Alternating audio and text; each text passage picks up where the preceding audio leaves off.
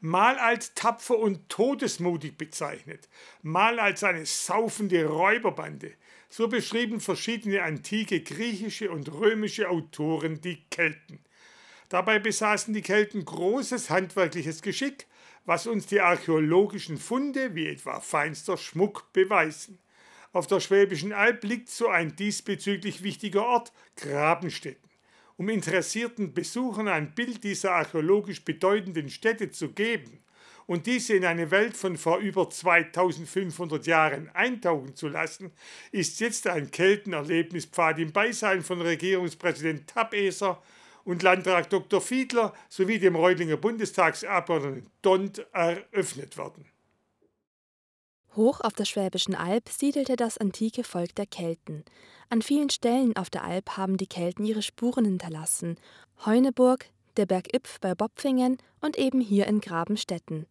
In diesem Ort graben seit über 100 Jahren Archäologen nach Spuren keltischer Besiedlung. Im Zuge dieser Grabungen haben Forscher ein riesiges Areal ausgegraben, das Anzeichen von Besiedlungen seit 1000 vor Christus belegt. Doch wer waren die Bewohner und wie haben sie gelebt? Das können nun Besucher eines Keltenerlebnispfades multimedial mit Hilfe einer App erkunden. Wir sind hier in Baden-Württemberg am Heidengraben im Zentrum der keltischen Kultur, die sich dann über die Jahrhunderte, Jahrtausende hinweg ausgebreitet hat, über ganz Europa, auf die britischen Inseln bis nach Spanien. Wir kennen die Briefe der Galater zum Beispiel aus der Bibel, das sind keltische Stämme oder die Nachfahren keltischer Stämme. Sie waren aber kein einheitliches Volk, sie hatten kein Wir-Gefühl, es waren Stammesgemeinschaften und das, was wir heute als Kelten bezeichnen, ist im Grunde genommen diese spätkeltische Kultur, die dann in ihrer Endphase auf die Römer trifft von ihnen auch unterworfen wird und sich dann einfach ja in der Folgezeit auflöst, assimiliert und in die anderen Kulturen ja eingeht. Doch bevor die keltische Kultur untergegangen ist, haben die Bewohner in Grabenstetten im Laufe der Jahrhunderte eine der größten keltischen Siedlungen Mitteleuropas geschaffen. Das sogenannte Oppidum-Heidengraben umfasste um 100 v. Chr. ein Gebiet von 17 Quadratkilometern. Unter einem Oppidum versteht man in der Forschung eine befestigte Anlage in der Laternzeit, die sich von 450 v. Chr. bis etwa 50 nach Christus erstreckte. Der sechs Kilometer lange Erlebnispfad lässt die Besucher an neun Stationen eintauchen in eine Welt, die die damaligen Menschen und ihre Lebensverhältnisse zeigen sollen. Die angereisten Gäste aus Kommunal- und Bundespolitik zeigten sich begeistert über den eröffneten Erlebnispfad.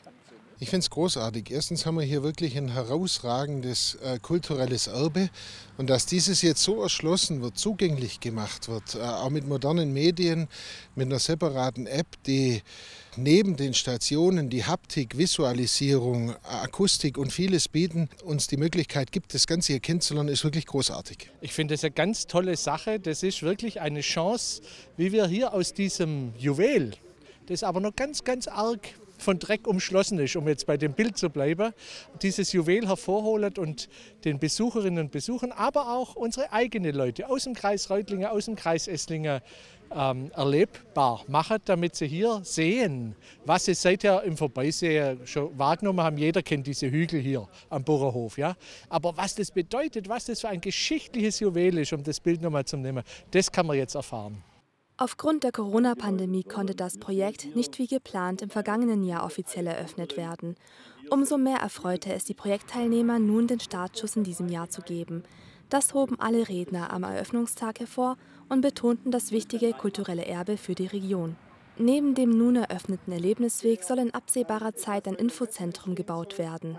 Neben dem Weg, neben dem multimedialen Weg, der nun schon einen Meilenstein setzt, wird dann ein Besucherzentrum, Besucherinnen und Besucherzentrum, ein Informationszentrum hier entstehen am Schnittpunkt der drei Gemeinden. Auch das wollen wir multimedial als Mitmach- und Erlebniszentrum gestalten, für Jung und Alt barrierefrei, das letztendlich mit diesem Keltner Erlebnispfad eine Einheit bildet und alle Leute, die hierher kommen, nun eben ja in die Geschichte und durch dieses einmalige Kulturdenkmal führt. Die Gesamtkosten des Projekts Keltner Erlebnispfad belaufen sich auf etwa 550.000 Euro und wurden mit Fördermitteln des Bundes und des Landes Baden-Württemberg finanziert. Mit dem Ausbau des Heidengraben bekommt somit ein weiterer bedeutender Ort des keltischen Erbes in Baden-Württemberg seine Anerkennung.